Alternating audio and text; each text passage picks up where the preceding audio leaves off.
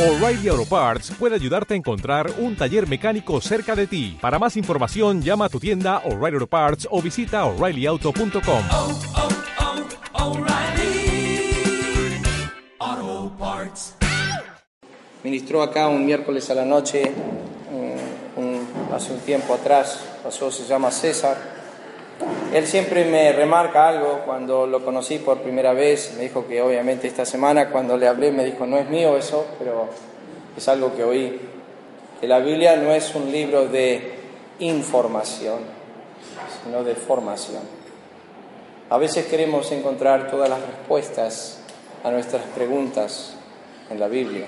Sin embargo, la escritura no es un libro para informarnos de todo, porque Deuteronomio capítulo 29 dice las cosas secretas pertenecen a Jehová nuestro Dios. Mas las reveladas son para sus hijos, para nosotros y para sus hijos, para siempre. De modo que hay algo que Dios ha revelado, pero hay algo que Dios no ha revelado. No todo ha sido revelado. Y quizás el tema central de la escritura, como fuimos a oír esta semana por el pastor Alejandro Pelufo de Lobos, conocido a algunos aquí, él estuvo ahí y compartió las escrituras. eh, gracias a Dios fue muy bien recibido, muy aceptado por los pastores. eh, la- el pastor Alejandro Pelufo sostiene en base, vamos a entrar al detalle, pero en base a la doctrina la salvación, la convicción eh, de los cinco puntos de Calvino que enseñaba que Dios es soberano en todas las cosas en las áreas de la salvación. El otro hermano pastor que vino, que se llama Matt Postev, de los Estados Unidos, él compartió lo que es el calvinismo moderado, cuatro puntos, no creyendo que redención limitada sea la enseñanza que enseña la Escritura. Presentó los seis distintos puntos que hay en la sote- soteriología o la salvación, eh, comenzando con el tema del arminianismo que más o menos enseña que Dios y el hombre son responsables en la salvación. El calvinismo mm, va, empuja más hacia, hacia que solamente es Dios. Después estaba la doctrina molinista, que es otra que se sostiene que se llama conocimiento medio, donde Dios produjo un montón de mundos, universos, y se fijó como movidas de una- un tablero de ajedrez. Miró todas las variantes, estudió todas las cosas, y luego de ahí se basó la elección. Ese es el estudio de lo que se llama el conocimiento molinista. Después, bueno, se desarrolló el tema de lo que es nuevo, eh, calvinismo nuevo, que es otra cosa en el cual algunos se están introduciendo. Y fue lindo, fue lindo escuchar todos los distintos puntos de vista. Yo le dije a los hermanos que había aprendido mucho, tuve que traducir, porque el pastor Matt eh, no hablaba castellano, obviamente, así que y no sé, mi voz no se agotó porque no cantamos casi nada. Una noche nomás hicimos canto de alabanza, después cantábamos un solo himno, pero el frío, todo eso, agotó mi voz. Y no, no dormíamos en la intemperie, pero bueno, ya el cachirulo este se está poniendo viejo, así que cualquier cosa le afecta. Pero Dios este, fue bueno para con nosotros en la enseñanza, así que ya subí todos los mensajes a iVoox. Están todos los 12. Si a alguno le interesa escuchar, eh, algunos son bastante largos, duran casi dos horas, eh, por causa del tiempo y demás, y están los mensajes de ambos eh, oradores, y yo animo a, si alguno quiere entender más acerca de la doctrina de la salvación, que escuche los mensajes. El pastor Pelufo se dedicó más a la suficiencia de las escrituras, algo que él ama profundamente, y fue lo que él más se dedicó a enseñar durante esos días, tremendos también los mensajes. Noticia triste. Cristi Morán, hemos estado orando por ella. Arturo escribió esta semana que han rehusado su tratamiento, dijeron que el cáncer está muy avanzado, por ende han dejado de hacer la quimio. Han ido a otros lugares para ver si podían ayudarla, también la han rehusado. Así que Arturo escribió diciendo que están directamente esperando en el Señor. Eh, ha pasado el cáncer en la columna, la médula y como ya sabemos empezó en los vasos biliares, eh, se está extendiendo, no hay forma de frenarlo. Eh, ha sido amigo mío por años y ellos cuando Sam estaba enfermo vinieron a, ahí a donde estábamos, en la casa de Kenny Lucrecia, Estados Unidos y nos visitaron, nos ayudaron con una ofrenda, han sido siempre muy especiales, así que recuérdalos en oración, dice que se la pasan llorando, me imagino cuán difícil debe ser, así que recuerden estar orando por ellos. Preciosa familia en el Señor, pero no somos ausentes de las aflicciones de este mundo presente, eso lo sabemos. Cristo amaba a Marta, María y Lázaro, pero Lázaro se enfermó con la enfermedad que murió. Y la Biblia insiste con el tema de que él igual los amaba, a pesar de la aflicción. Vamos a Gálatas capítulo 6, versículo 1 al 10 esta mañana. ¿Y saben lo que estaba pensando? Una cosa media tonta esta mañana. En cuanto a los cumpleaños, muchas veces, muchos, cuando les llega la fecha del cumpleaños, uno no quiere pasar o lo que sea. A veces yo lo entiendo eso. Pero me vino una frase a la mente nomás esta mañana pensando en eso. Y es la del Mateo 18. Si no os hacéis como niños. Cuando nuestros niños saben que van a recibir caramelos, ni a palo faltan ese domingo. a pesar de que es meramente caramelos. Así deberíamos ser todos en el reino de Dios.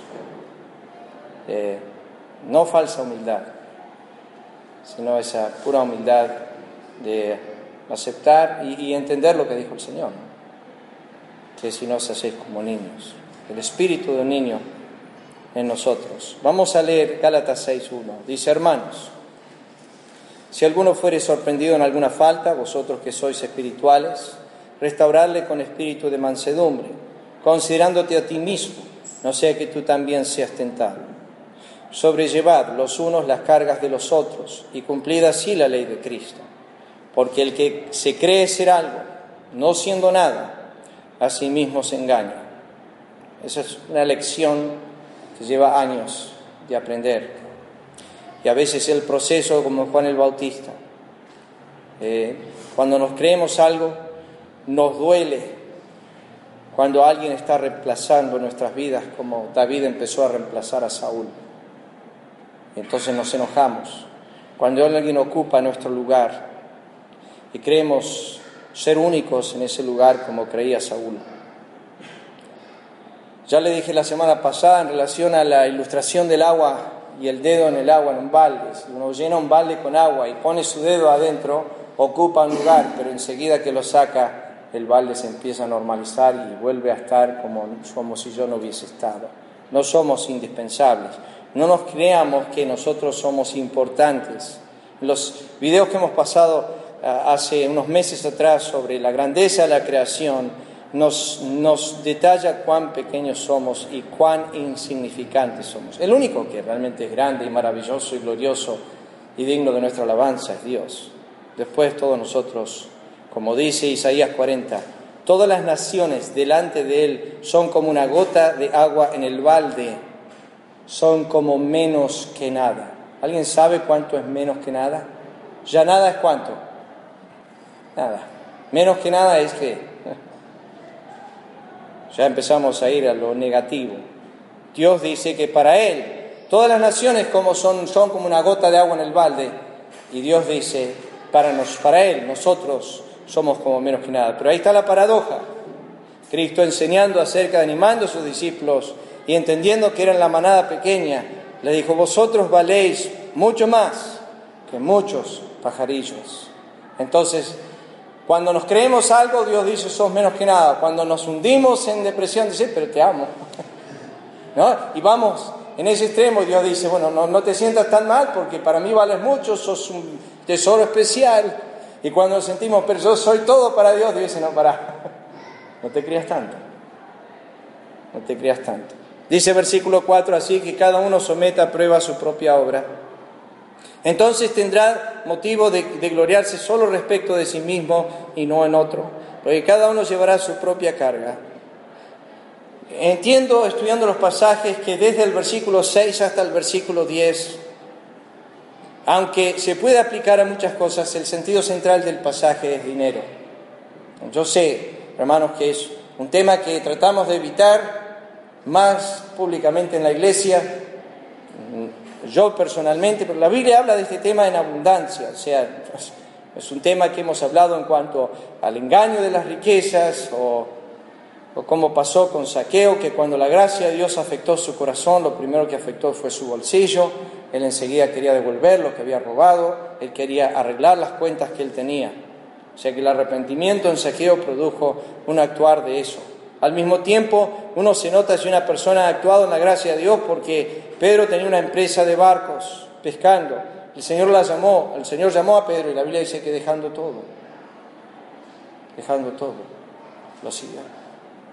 O sea que cuando la gracia de Dios obra, esas cosas ya no tienen valor, esas cosas ya no se ponen en importancia, ya mi corazón no está arraigado a esas cosas. Sabemos cuando nos alejamos del Señor, cuando las cosas que Él ha hecho son más importantes que Él, cuando podemos ver el árbol del conocimiento del mal, del bien y del mal, y desearlo más que a Dios, cuando un poco de plata como Judas Iscariote es más importante que Cristo, cuando codiciamos esas cosas como mayor valor que la gloria de Dios mismo, entonces ahí nos damos cuenta.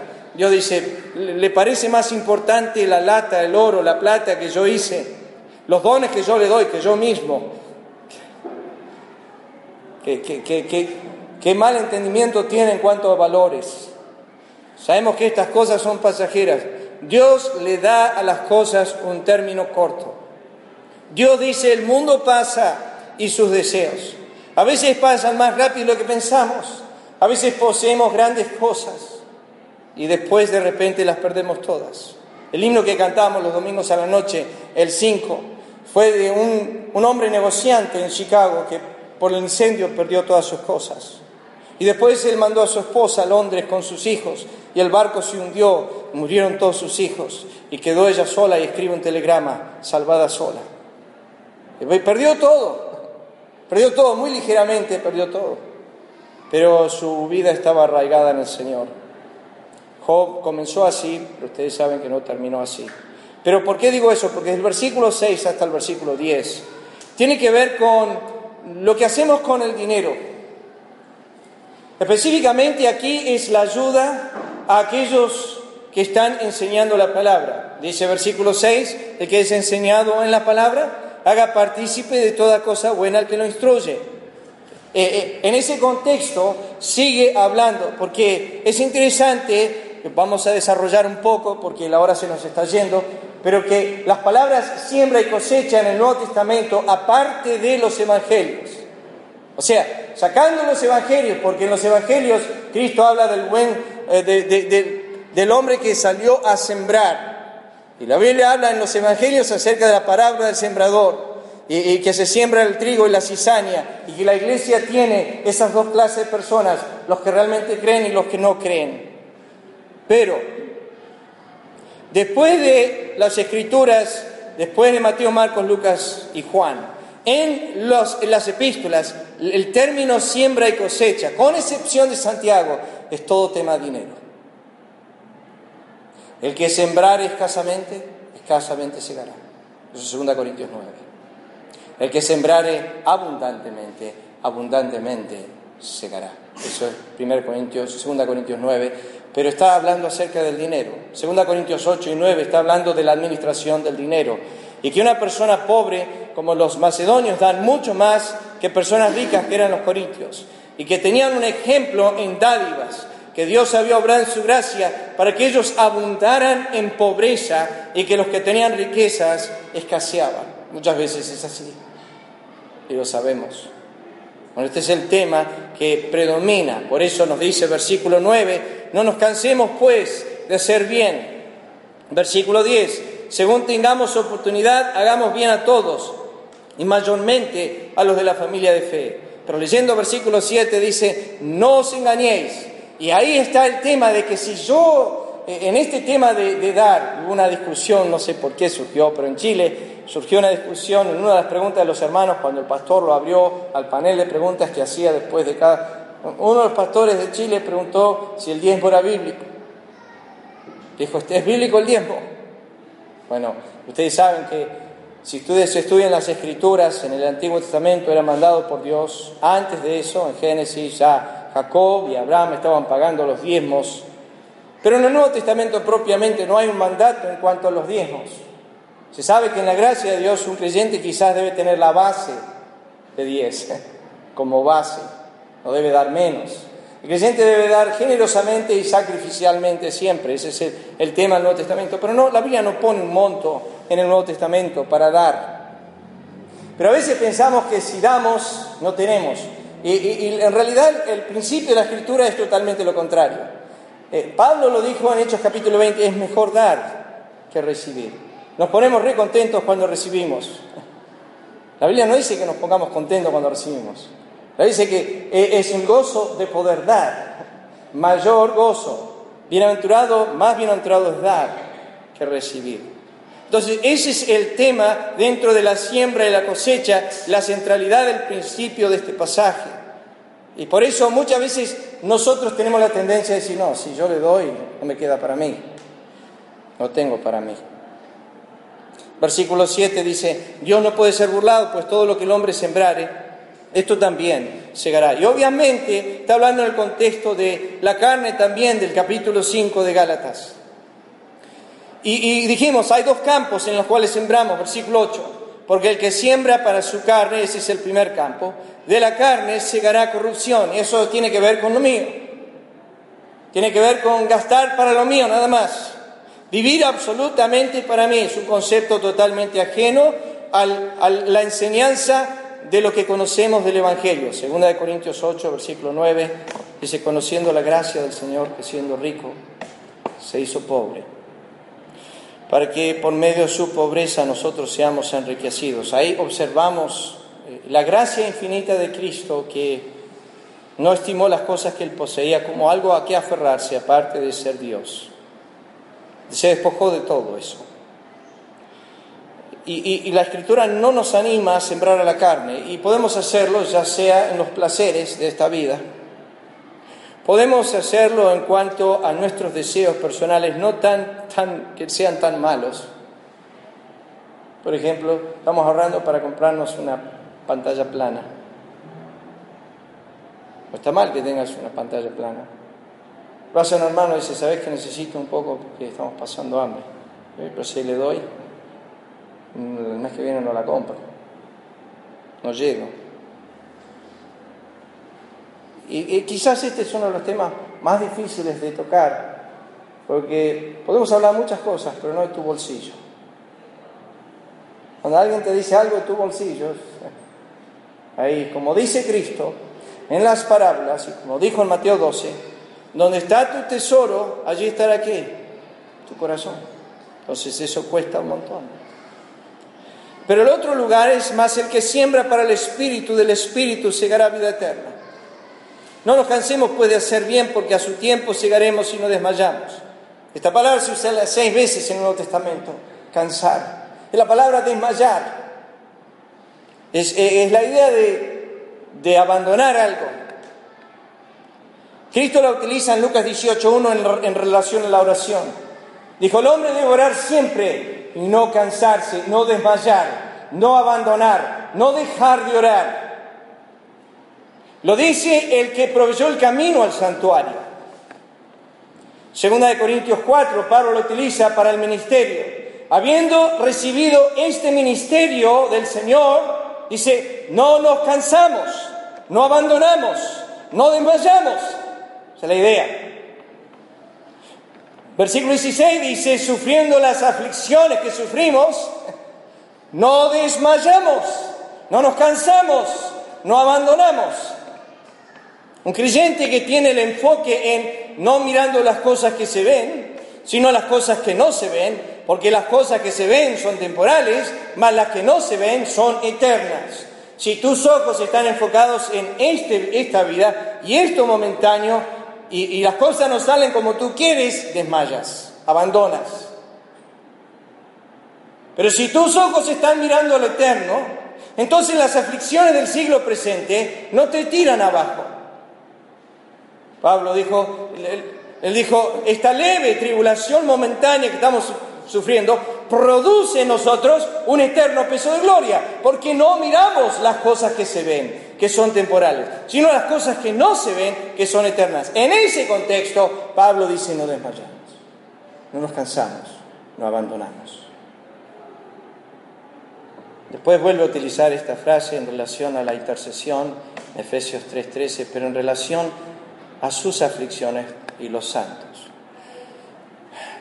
Yo, yo les digo así ligeramente nomás, que cuando, y este no es el corazón del mensaje esta mañana, simplemente se lo quiero compartir, pero cuando mi padre comenzó con la aflicción, como ustedes saben, yo me quise quitar la vida, eh, me desesperé, eh, no, busqué, no, busqué sino hacer algo con mi vida que, porque no tenía ganas de vivir, había desmayado.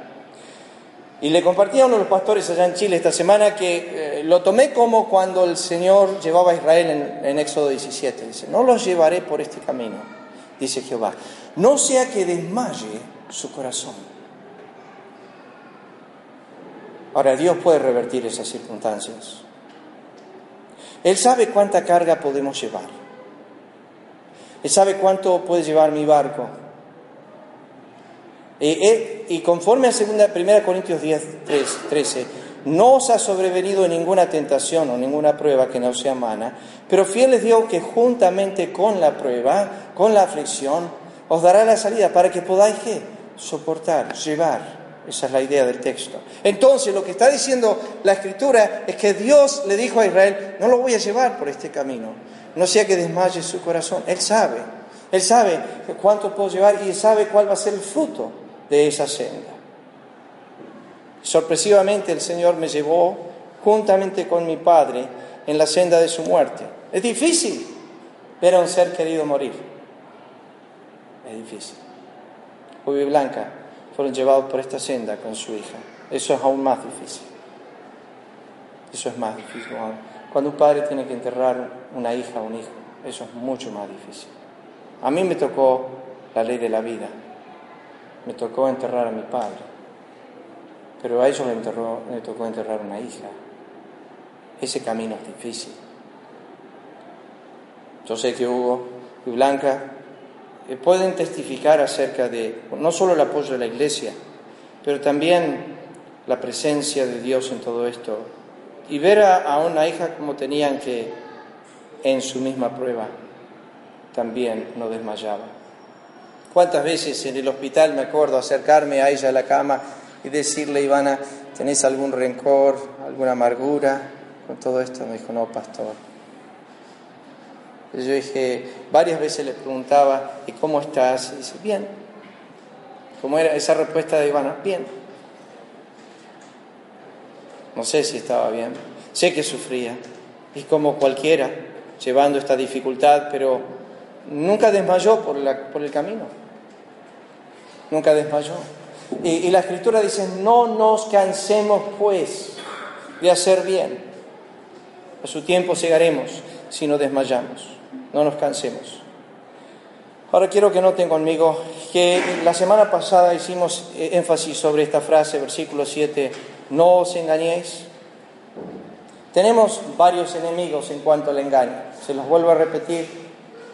Los demonios, 1 Timoteo capítulo 4, con falsos maestros que traen doctrinas de demonios, dice la Escritura, para engañar. Tenemos nuestros amigos, Proverbios capítulo 1, versículo 10. Si los pecadores te quisieren engañar, hijo mío, dice la Escritura, no consientas. Tenemos el pecado, Hebreos capítulo 3, versículo 13, que nos engaña.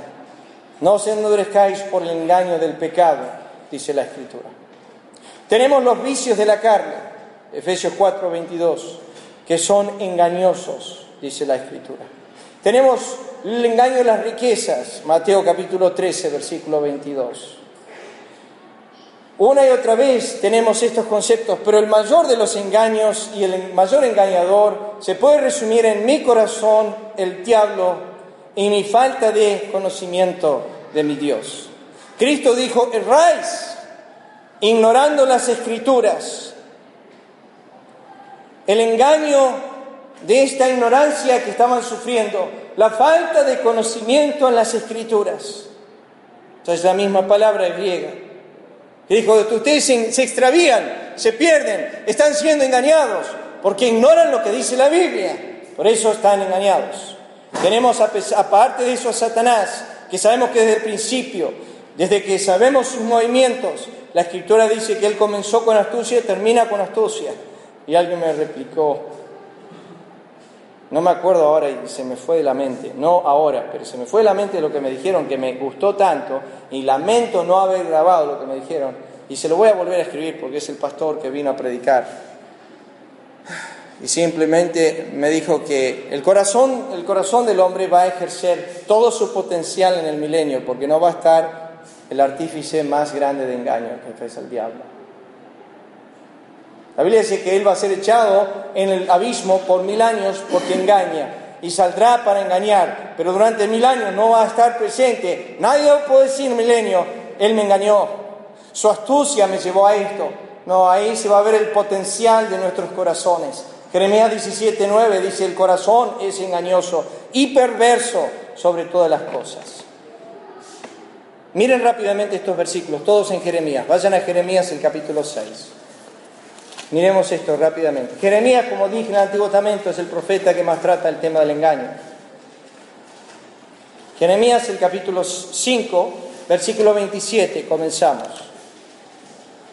Como jaula llena de pájaros, así están sus casas llenas de engaño. Así se hicieron grandes y ricos. Enganchados a la luz, enganchados al cable, decirle que no estamos. ¿Quién llama? No contestes. Oh, ¿sabes que no tenía señal? Nuestras casas están llenas de engaño. Mentimos 24/7. Se ríen de nosotros cuando queremos pagar la luz. Cuando queremos arreglar nuestra situación, y, mentimos abiertamente con, con un engaño tremendo, ni se dan cuenta que estamos engañando. Solamente Dios conoce nuestros corazones. Dice, sus casas están llenas de engaño. Así hicieron grandes y ricos. Capítulo 6, versículo 13. Porque desde el más chico de ellos hasta el más grande cada uno sigue la avaricia, desde el profeta hasta el sacerdote. Todos son engañadores. La Biblia dice que mienten desde el vientre de su madre. Eso es ciertísimo en la escritura. Cuando tienes un bebé y llora y ya lo cambiaste los pañales, ya le diste la leche, todo está bien con él. Mi hermana lloraba todo el tiempo en la cuna. Mi padre la levantaba, dejaba de llorar. La ponía en la cuna, lloraba. Levantaba, dejaba de llorar. Lo llevaron al médico eran principiantes. El doctor le dijo, déjala llorar. Y dice, no, pobrecita. No la quiere levantar. El doctor dijo, déjala llorar. Te está mintiendo. Si le cambiaste, ya irutó, ya comió, déjala. Y Salmo 58 dice, mientren desde el vientre. ¿Quién sabe? Dios lo declara. Vamos a negar algo que vemos a través de toda la vida. Engañadores. Capítulo 8, versículo 5. Porque, ¿Por qué es este pueblo de Jerusalén rebelde con rebeldía perpetua? Abrazaron el engaño y no han querido volverse. Abrazaron, dice el engaño. Ahora, yo ya les dije la semana pasada que Dios puso una ley inviolable Tú puedes, si quieres tratar de desafiar la ley de la gravedad, subirte a este techo y decidir tirarte de él y ver si puedes desafiar esa ley que Dios puso. Y tú puedes tirarte y vas a ver que no puedes desafiar, no vas a quedar ahí en el aire suspendido, porque Dios puso una ley que no se puede desafiar. Dios puso algunas leyes en el universo que son, no son para desafiar. Una de ellas es el de la siembra y la cosecha. El principio es este, todo lo que sembrares, segarás. Eso lo puso Dios. Es casi un, principio de juicio. Es un principio controlador divino. Es más, Él no tiene que estar presente, no tiene que estar mirando. Tú no vas a poder quebrantar ese principio de la siembra de la cosecha. Dios lo dejó ahí. Él gobierna, puso esos parámetros. Están ahí. Abrazaron el engaño, por más engañoso que seamos. Versículos 9 y 10. Los sabios se avergonzaron, se espartaron y fueron consternados. De aquí que aborrecieron la palabra de Jehová, ¿qué, qué sabiduría tienen? Por tanto, daré a otros sus mujeres y sus campos a quienes lo conquisten. Porque desde el más pequeño hasta el más grande, cada uno sigue la avaricia. Desde el profeta hasta el sacerdote, todos hacen engaño. Es la triste realidad que Dios habla en todo, a través de todo el libro de Jeremías acerca de eso. Ahora déjenme decirles esto. Como el tiempo se va, déjenme decirle algunas cosas. Es feo este principio de la siembra y la cosecha.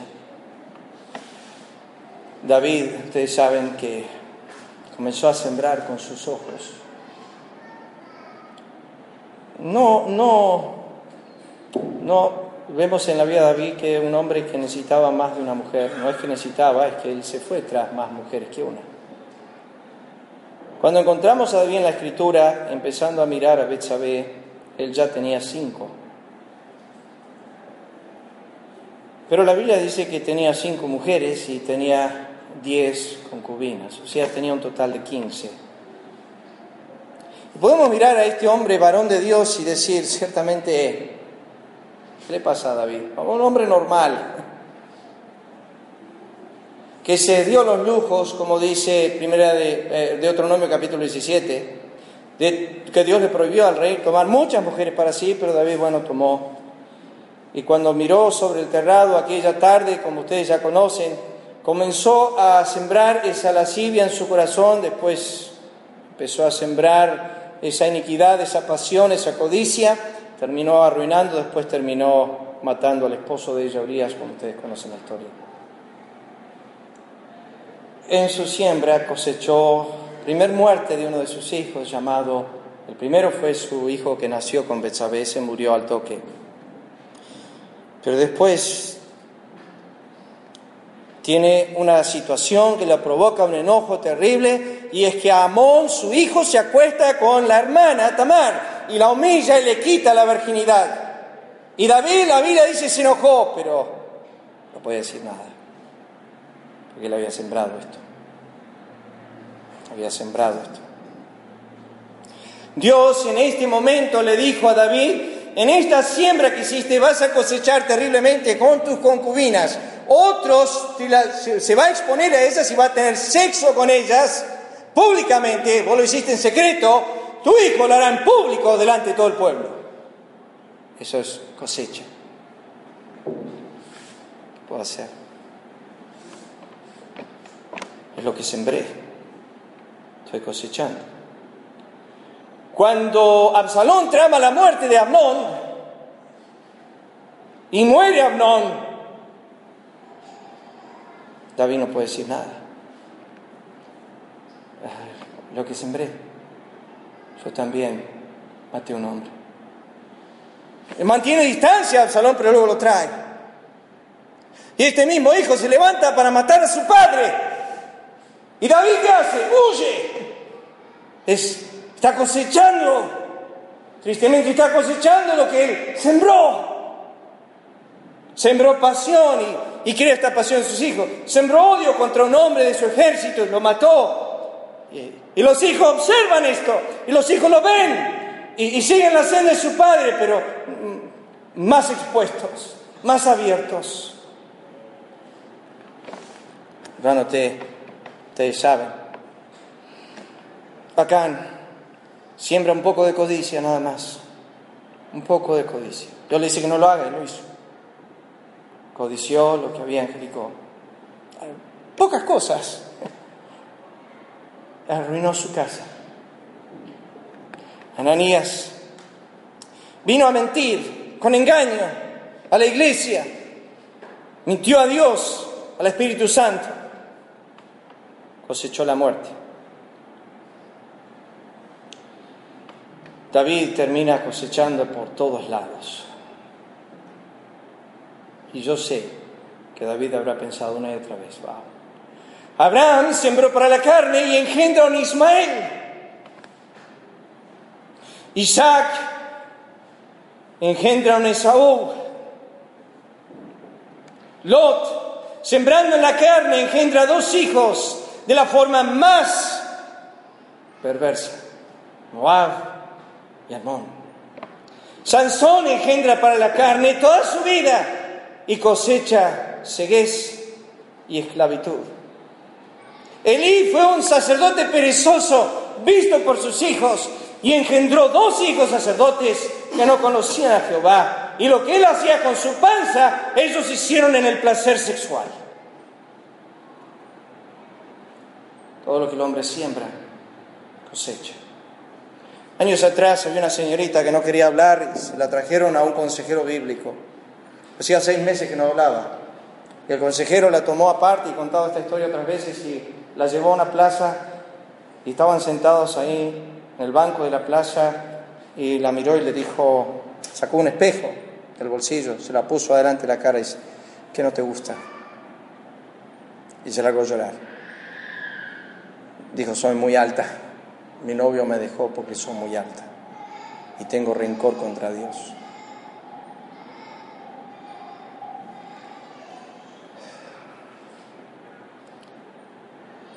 Los padres Tenían un hijo que era glotón, no dejaba de comer. Lo trajeron al consejero bíblico, le dijeron, miren nosotros, somos flaquitos, y este es nuestro hijo, gordo. El consejero dijo, ¿ustedes tuvieron sexo antes del matrimonio?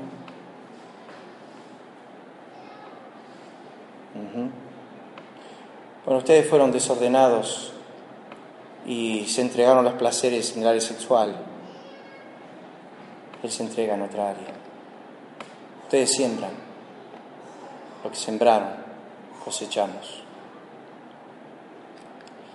La Biblia quiere interrumpir esa siembra de los padres. Hay padres que no le interesa un poco los hijos.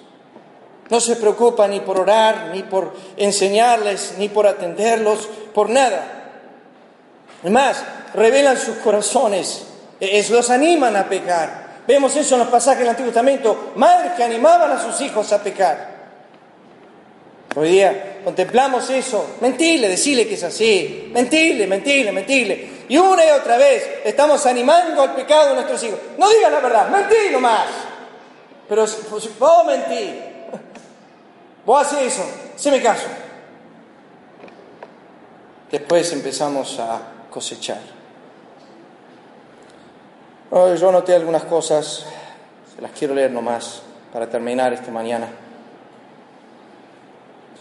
Y a todo esto, Dios no puede ser burlado, primeramente porque ve todo.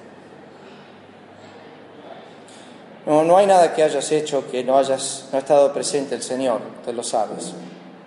Para aquellos que conocen la Escritura saben que Él está presente en todo lugar. La Biblia dice no hablando, la Biblia dice mirando. Porque lo hayas hecho y hayas zafado y hayas salido con la tuya, no significa que Jehová no lo vio. Porque Dios no es engañado primeramente porque Él es omnisciente. Sus ojos están en todo lugar, en todo tiempo. Y Proverbios 15.3 dice, los ojos de Jehová están, están mirando lo bueno y lo malo todo el tiempo está en el lugar más insignificante que tú piensas, debajo de una higuera. Cuando yo estoy ahí con un escarbadiente, limpiándome los dientes, ahí está Jehová, mirando. Y me puede decir, cuando estabas debajo de la higuera, te qué, te vi. Y ahí estoy. No puedo, no puedo burlarme de él porque sus ojos están presentes. Es más, acompañando eso es su presencia.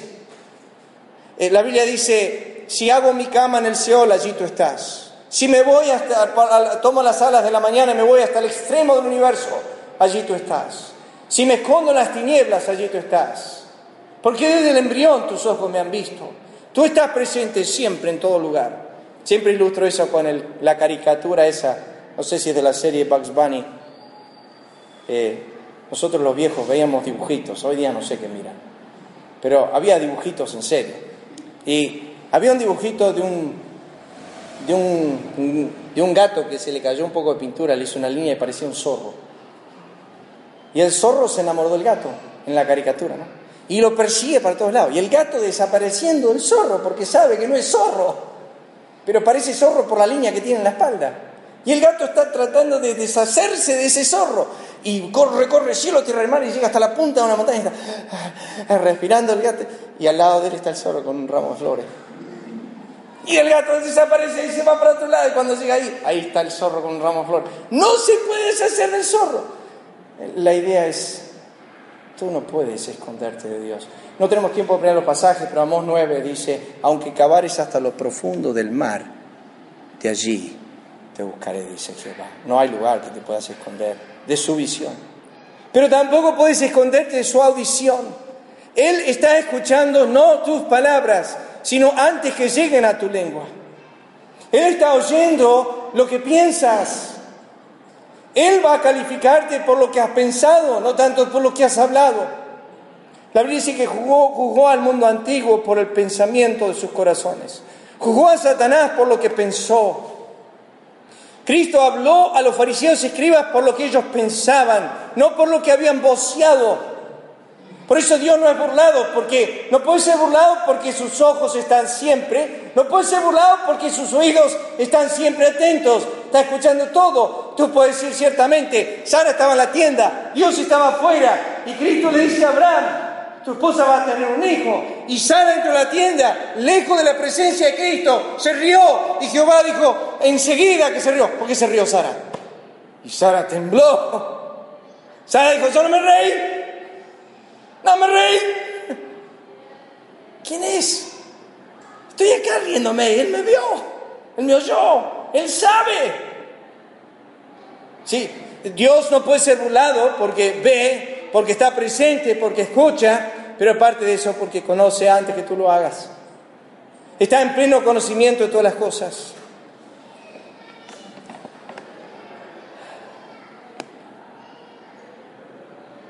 Dios no puede ser burlado y va a la extensión que tiene un libro. Qué horrible va a ser eso. Hablamos de esto esta semana con algunos pastores hablando acerca de redención limitada, un tema tan discutido, tanta diferencia, y se fueron al, libro del Cordero y a los, detalles del libro que se va a abrir en, en el juicio final, donde se va ahí a hablar acerca de tus palabras. Y tú vas a decir, como todos decimos, eso dije. No. Pero Dios va a prender los grabadores. La dice, las rocas se escuchan, los cielos se escuchan. Va a traer los dos testigos, dice Deuteronomio 4. Traeré dos testigos contra ti, los cielos y la tierra. Ellos están escuchando, grabando todo. Tu hacer, tu esconder, tu ocultar, tus secretos, tus pensamientos, tus obras, tus palabras. Dios no puede ser burlado de nada. De nada. Para un creyente que es sensible, y hablo a los creyentes esta mañana, para un creyente que ama al Señor y desea al Señor, sabe que no puede burlarse de Dios porque cada vez que hace algo, su corazón se, se pone triste. Además, siente la tristeza del Espíritu de Dios en él. Sabe que ha ofendido en palabra y que tiene que apresurarse a pedir perdón. Sabe que ha hecho daño Tristemente, si sembramos iniquidad, no vamos a cosechar justicia. Si sembramos odio, usualmente no cosechamos amor. Si sembramos contienda, no vamos a cosechar paz. Tu siembra, tu cosecha es siempre a la medida de tu siembra. Si estás sembrando pereza en tu vida, se va a notar muy prontamente. Si andas con los necios y siembras en tu vida necedad, se va a mostrar en tu vida prontamente. Hay un principio inviolable. Si andas con sabios, sabio serás. Si andas con necios, Proverbios 13:20, serás quebrantado. La Biblia dice de la lengua que siembra discordia continuamente. Estamos en eso y estoy hablando simplemente de la siembra de la carne. La semana que viene vamos a ver más aspectos sobre esto, la siembra del espíritu. Déjenme decirles esto. Yo sé que David sembró mal yo sé que sembró para su carne. Pero tengo una lista larga de las cosas donde David sembró bien. Donde David sembró para el Espíritu. Tenemos 70 salmos. Entre ellos el salmo favorito de la mayoría es el Salmo 51, el Salmo 23. Son las perlas de los salmos. David sembró Salmo 51 cuando sembró iniquidad. Él escribió ese salmo por el Espíritu, para el beneficio de todos los creyentes de todas las generaciones, de todas las edades. Bendijo a un montón de santos con su caída. Pues nos mostró que nosotros como David podemos caer, pero también como David podemos arrepentirnos y como David podemos encontrar perdón en la gracia de Dios. Salmo 51. David sembró un salmo que es casi mundialmente precioso para todos, el Salmo 23, Jehová es mi pastor, nada me faltará. Eso lo escribe David en la plenitud del Espíritu. No debemos olvidar que podemos sembrar la carne en nuestras vidas en la mañana y sembrar para el Espíritu en la tarde. Podemos empezar sembrando para el Espíritu y terminar sembrando para la carne en la tarde. Pues nuestras vidas varían así. Un momento estamos sembrando el Espíritu, otro momento estamos sembrando la carne. Así vivimos. Déjeme cerrar con esto. Pablo dice, andad en el Espíritu, vivid en el Espíritu, restaurar en el Espíritu. Ahora Pablo dice, saquen la pala y comiencen a sembrar al Espíritu. Lo de la carne tiene un efecto momentáneo, es pasajero y sin fruto. Lo del Espíritu es para esta vida, para la venidera y su fruto es eterno. O sea, si estás pensando dónde está el mejor valor, dónde voy a tener mayor ganancia, eh, no pongas tu dinero a tu propósito, sino ponlo al uso de lo que es el reino de Dios. Ahí tienes mucha ganancia. Y tú dices, el dinero sí, aquello que es abominable a Dios, aquello que nos da, pasa por nuestras manos, lo da el Señor, pasa por nuestras manos. Ponlo para la bendición del pueblo de Dios y no para simplemente tus deleites y preferencias. El apóstol Pablo dice esto. Esto es un tema abundante en las Escrituras. Simplemente lo dejo ahí esta mañana. Pero noten el versículo 8 para terminar. Porque el que siembra para su carne, de la carne segará corrupción. No está hablando incrédulos, está hablando creyentes. Mas el que siembra para el Espíritu, del Espíritu segará vida eterna. Podés, como Piper mencionó años atrás de esa pareja que se jubiló y se iban a recorrer el mundo, recorriendo las playas del mundo, juntando caracoles. Creyentes, ¿qué clase de vida es esa? Juntar caracoles. No, los caracoles son hermosos. Y pasar, pasarme en las playas del, del mundo sería también muy lindo. Pero ese es el fin por el cual Dios me hizo. Siembro para la carne. Dios no es burlado.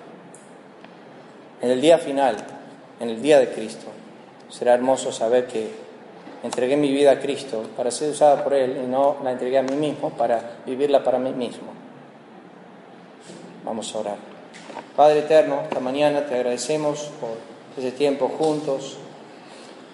Pensamos en las tristezas de lo que cayó en la boca de David porque sembró para su carne y cosechó necesaria en sus hijos y pensamos en las palabras de Isaías, andaré calladamente todos los días de mi vida a causa de esta amargura de mi alma.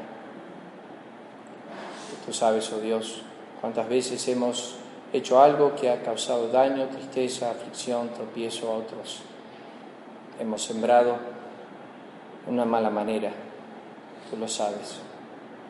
Pedimos, oh Dios eterno, que bendigas tu palabra, que fortalezca los corazones, que estés sobrando en los que nos visitan que puedan, tu palabra pueda estar orando en sus corazones. Gracias te damos por este tiempo juntos, en el nombre de Cristo. Amén.